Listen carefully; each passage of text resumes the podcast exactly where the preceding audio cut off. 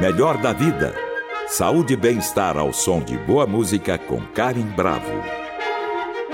Hoje nós vamos falar dos novos e mais promissores tratamentos contra o câncer, que, segundo a OMS, Organização Mundial da Saúde, se tornará a doença mais incidente e de maior causa de morte no mundo até 2040. O ouvinte do Melhor da Vida terá hoje a oportunidade de ficar bem informado sobre as principais novidades que podem mudar a prática clínica para os pacientes e os desafios para que elas se tornem acessíveis a todos no Brasil. Entre as principais novidades estão os tratamentos com resultados extremamente promissores para câncer de pulmão, o segundo mais frequente no mundo. O câncer cerebral, que estava há 20 anos sem novas opções de tratamento, câncer de ovário, o mais perigoso tumor feminino, além de câncer de próstata, rim, de endométrio e do colo do útero. Para falar sobre o tema, recebemos hoje o um oncologista Fernando Maluf, da Beneficência Portuguesa de São Paulo e do Hospital Albert Einstein, que está entre os cerca de 40 mil profissionais de saúde do mundo todo que participaram do maior e mais importante congresso do mundo sobre câncer. Trata-se do encontro anual da Sociedade Americana de Oncologia Clínica, realizado em Chicago, nos Estados Unidos, em junho deste ano. Graduado pela Faculdade de Ciências Médicas da Santa Casa de São Paulo, é especialista da área de oncologia clínica, autor de artigos científicos de mais de uma dezena de livros publicados no Brasil e no exterior e professor livre docente pela Faculdade de Ciências Médicas da Santa Casa de São Paulo.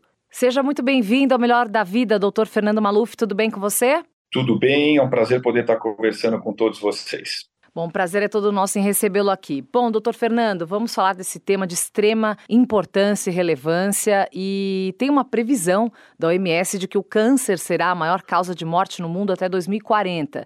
Sabemos que a doença, nos seus estágios iniciais, tem até 90% de chances de cura, certo? Exato. Ah, na verdade, um dos fatores mais importantes para o tipo do tumor é o diagnóstico precoce. Essa é a chave principal que eu diria, além do tipo do tumor, para que a gente consiga não só a cura, mas a cura às custas de pouco tratamento, poucos efeitos colaterais, curto espaço de tempo e menos custo. Agora, doutor Maluf, hoje quais os tipos de cânceres que mais lhe preocupam, mesmo com todas as novidades promissoras do mercado que o senhor vai nos trazer aqui hoje nesse programa?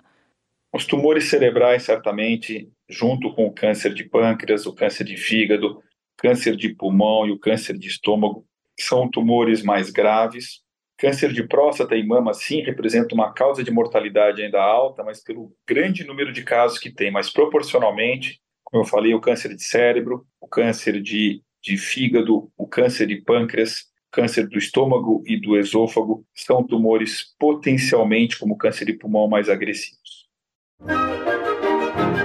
Melhor da vida, com Karim Bravo. Convidado de hoje é o Dr. Fernando Maluf, oncologista, professor e autor de livros. Ele nos conta quais são as principais novidades no tratamento contra o câncer. Agora eu gostaria de falar com você, Dr. Maluf, é, das novidades que o senhor acompanhou no encontro anual da Sociedade Americana de Oncologia Clínica. É, qual delas lhe deixou mais animado? Por onde você começaria? Gostaria que você fizesse um relato de tudo que você é, conheceu por lá. Bom, eu vou começar então uh, pelo câncer de pulmão. Um estudo com 682 pacientes, todos operados, que tinha um tipo de câncer de pulmão chamado câncer de pulmão com EGFR mutado, que representa mais ou menos 20% dos tumores de pulmão. Esses pacientes, depois da cirurgia, foram uh, uh, randomizados né, entre não receber nada ou receber uma droga chamada osimertinib, que ataca exatamente esse tipo de câncer, ou seja, uma droga específica para esse tipo de câncer de pulmão. E essa droga ela foi responsável por reduzir o risco de volta da doença, né, aqui da ordem de 82%, e reduzir o risco de morte de 50%. Nessa mesma área de câncer de pulmão, tem um outro estudo muito interessante, com 116 pacientes, onde todos fumavam mas foi estudado casos que tiveram câncer versus casos que não tiveram câncer de pulmão. E o que foi visto é que existiam 33 genes nas pessoas que fumavam e tinham câncer em relação àquelas que fumavam e não tinham câncer. Portanto, é um estudo muito importante, por quê? Porque ele mostra que o fator de risco, sim, ele é um gatilho para se ter câncer, mas talvez o entendimento de por que, que alguns têm câncer e outros não, em relação a quem fuma, é porque talvez quem tenha alguns genes alterados já tem uma predisposição natural e essa predisposição, quando tem um fator de risco, ela outra vez é uma combinação perfeita para que alguém que tenha câncer. Isso explica outra vez porque tem gente que fuma e não tem câncer, é, porque talvez não tenham aqueles genes de suscetibilidade. Passando para uma área muito importante, é o câncer de cérebro é um estudo com 331 pacientes com tumores chamado glioma, que é o tumor mais comum do cérebro, que também tem um subtipo com uma mutação específica chamada IDH, que representa 70% desses pacientes, mostrou que uma droga oral chamada voracidenib reduz o risco de progressão da doença em 61% e de precisar de um outro tratamento em 74%. Isso é fantástico, porque esse foi um dos quatro estudos mais importantes, dos mais de 5 mil e 700 estudos apresentados. E, e por que, que é fantástico? Porque a redução do risco de progressão da doença foi enorme, número um. E número dois, nada acontecia de realmente novo há mais de 20 anos uh, nessa área. Portanto, então, duas áreas que nós tivemos grandes avanços: câncer de pulmão e câncer de cérebro. Mas a gente não para só aqui. Uhum. Câncer de mama, que é o tumor mais comum da mulher, nós temos hoje uma nova classe de remédios que é uma classe que vem revolucionando a medicina, chamado anticorpos conjugados à droga. O que, que significa isso? É um anticorpo injetado na veia que vai grudar especificamente no tumor e não no tecido normal, porque o tumor tem algumas proteínas mais expressas. Quando ela se liga ao tumor, ela joga só para dentro do tumor, não para a circulação, um remédio altamente tóxico. Né? É como se fosse um cavalo de Troia que adentra ah, o, o, castelo do inimigo, a fortaleza do inimigo, e aí sai o soldado atacar internamente a, a, a fortaleza do inimigo e conquistá-lo. E, e, uma dessas drogas, chamada sacituzumab, foi avaliada em mais de 540 mulheres com câncer de mama, já refratários a vários tratamentos, e ela, comparada com quimioterapia, reduziu o risco de morte em 21%. Nessa mesma área de câncer de mama, hum. dois estudos mostraram que a obesidade e sabidamente um fator de risco para ter câncer de mama, é também um fator de risco para a doença voltar. Então, um estudo com mais de 20 mil mulheres mostrou que pacientes obesas têm um risco de volta de câncer 380% por cento maior do que quem não é obeso. Ou seja, mesmo o tratamento feito, mesmo a cirurgia, radioterapia, quimioterapia, hormonioterapia, mas pacientes que se mantêm obesas, o risco da doença voltar é três vezes maior do que pacientes não obesas. E um outro estudo mostrou uh, por que, que pacientes tão jovens vêm tendo câncer. Existe uma correlação entre pacientes jovens com câncer de mama e também obesidade. Sim. Uma outra área muito interessante é a área do câncer de pâncreas, que é um tumor gravíssimo, Sim. e um novo esquema terapêutico hoje mostrou uma redução do risco de morte frente ao que existia de melhor, de 17%. É um estudo do Memorial Sloan Kettering, de Nova York, onde eu estudei, ah, ah, apresentado por uma das melhores investigadoras ah, dessa área do mundo.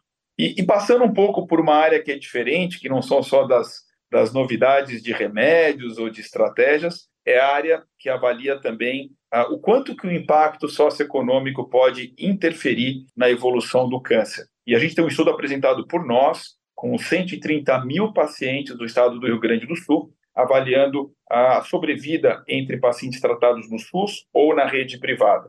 E o que a gente viu é que o risco de mortalidade de quem se trata no SUS é muito maior do que se trata na rede privada. Vou dar alguns exemplos. Para quem se trata no SUS e tem um câncer de mama ou de próstata ou de intestino, o risco de mortalidade é 40% maior. Se é um câncer de pulmão, é 20% maior e se é um câncer de estômago ou de cavidade oral, é 60% maior. Quando a gente olha para os Estados Unidos, os dados da população negra versus a população branca, os dados também são alarmantes. Então, um estudo, outra vez muito grande, com mais de 7 mil pacientes jovens, ah, ou adolescentes ou adultos jovens, mostrou que pacientes negros têm uma mortalidade 35% maior quando tem câncer do que pacientes ah, brancos, o que obviamente é uma realidade que a gente precisa mudar e isso explica-se, por exemplo, porque um estudo também nesse mesmo congresso, com mais de 20 mil pacientes, mostrou que pacientes negros recebem 50% menos de remédios bons do que pacientes brancos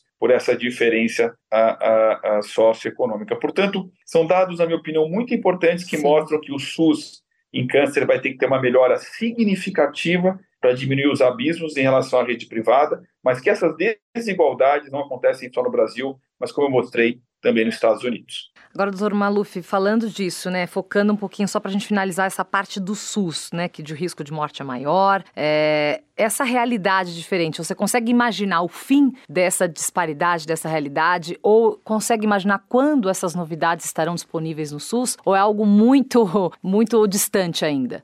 Não, eu consigo imaginar com soluções né, nós, nós conversamos bastante sobre isso no programa Roda Viva, desde você comprar mais baratos insumos para que você consiga prover para mais gente, então a compra centralizada, ao invés de cada local no Brasil comprar o seu medicamento, tem uma compra centralizada para diminuir o preço, uma renegociação dos valores dos remédios e materiais cirúrgicos e de radioterapia, uma melhor capacitação dos profissionais do SUS, e aí um, um, trabalho de aumentar a educação e a formação e a atualização uh, de todos os profissionais uh, uh, que trabalham no sistema, a telemedicina integrando pequenos centros com grandes centros para promover um melhor caminho para esses, esses, pacientes e rever claramente a questão de custo-efetividade, quais remédios que a gente tem condição de trazer para o Brasil, não só porque ele é bom, mas avaliando como nosso orçamento é pequeno, qual que é o real benefício, quantos pacientes realmente são ajudados, para a gente tentar trazer e democratizar remédios bons, mas que causem impacto para a maior parte da população.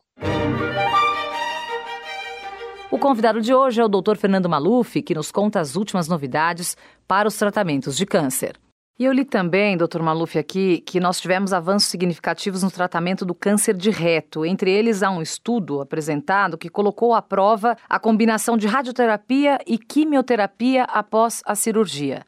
Esse é um dos estudos mais importantes que avaliou o que a gente poderia prescindir, não fazer a radioterapia. Então, o tratamento do câncer de reto envolve geralmente rádio e quimioterapia, seguido de cirurgia. Claro que quando os tratamentos são colocados Quanto mais tratamento, potencialmente o racional é mais chance de cura, mas mais efeito colateral. Esse estudo tenta selecionar quais pacientes poderiam deixar de fazer a radioterapia sem ter um prejuízo na cura. E esse estudo mostrou que em pacientes bem selecionados de câncer de reto, sim, a gente consegue evitar a, a, radioterapia. E, por outro lado, novos estudos estão sendo feitos para avaliar, através de biomarcadores, que são marcadores que a gente colhe no sangue para avaliar quem realmente está curado de um tratamento, não precisa fazer outros tratamentos, quem são pacientes operados de um câncer, ou, ou desculpe, que fazem rádio quimioterapia para um câncer de reto, um câncer de bexiga, que talvez possam deixar de fazer uma cirurgia grande. E essa é uma área de intensa pesquisa, ou seja, entender uh, quem são pacientes que menos tratamento oferece chances de cura tão altas quanto mais tratamento, mas isso através, outra vez, não de a gente achar, não de a gente prever, de acordo com o nosso julgamento clínico, mas de ter testes que nos deem certeza absoluta de que menos é mais, ou seja, menos tratamento oferece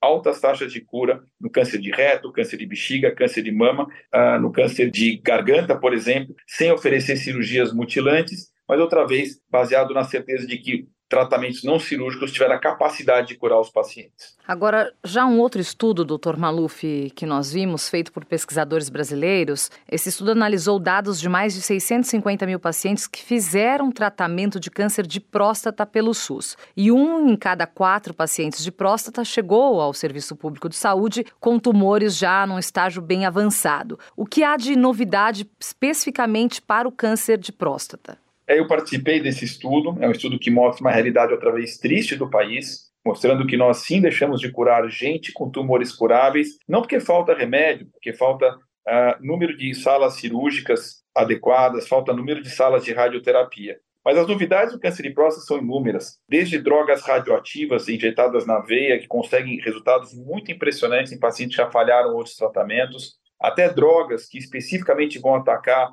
a, o tumor, evitando que ele volte a se reconstituir. Isso serve para uma parte dos pacientes. Novas drogas hormonioterápicas, além da doença localizada, que houve uma melhora muito grande nas técnicas cirúrgicas de radioterapia. Então, câncer de próstata, que é uma das áreas que, que eu sou um, um, um, especialista, ou seja, de dedicação muito grande, claramente uma das áreas que mais evoluiu.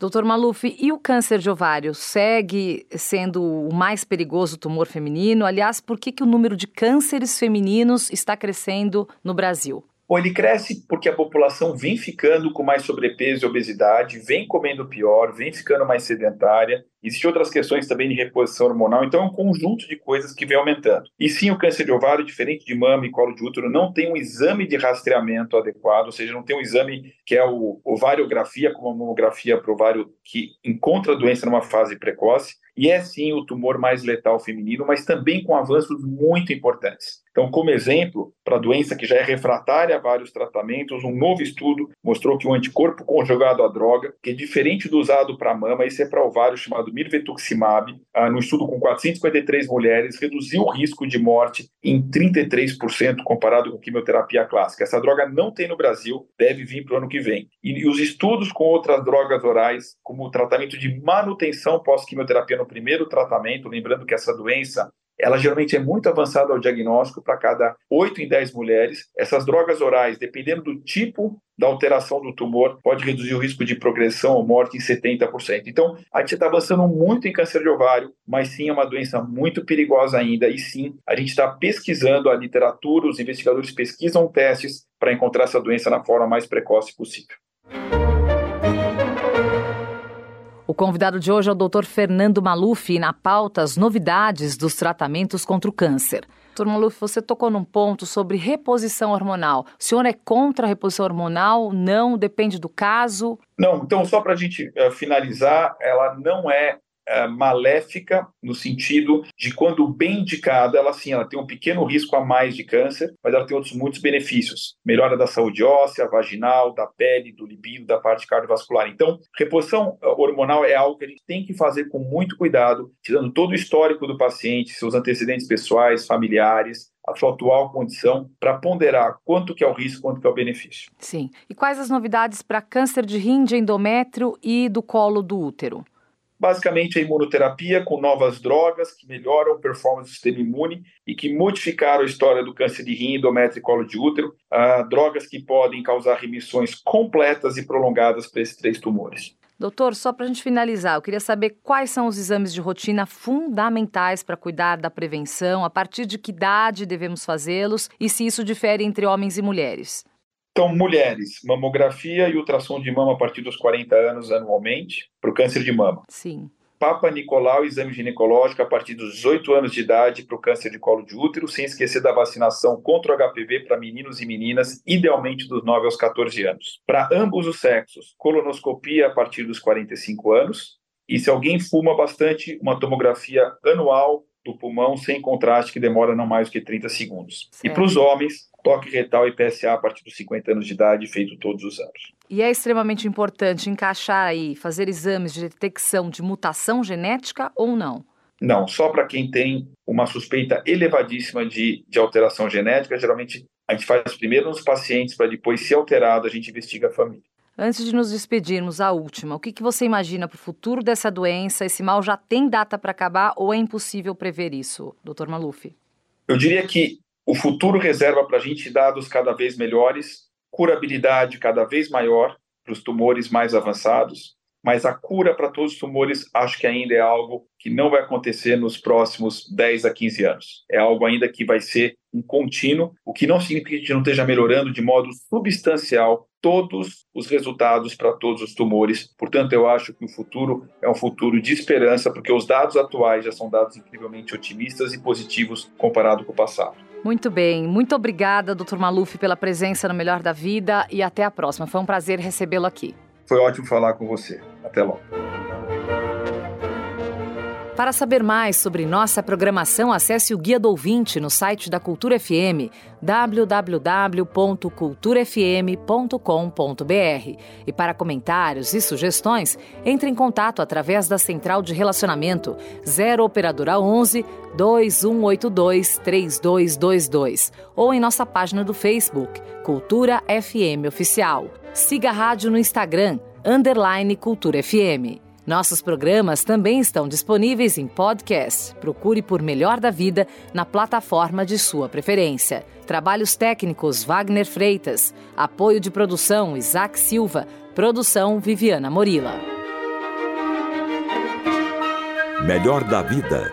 Saúde e bem-estar ao som de boa música com Karen Bravo.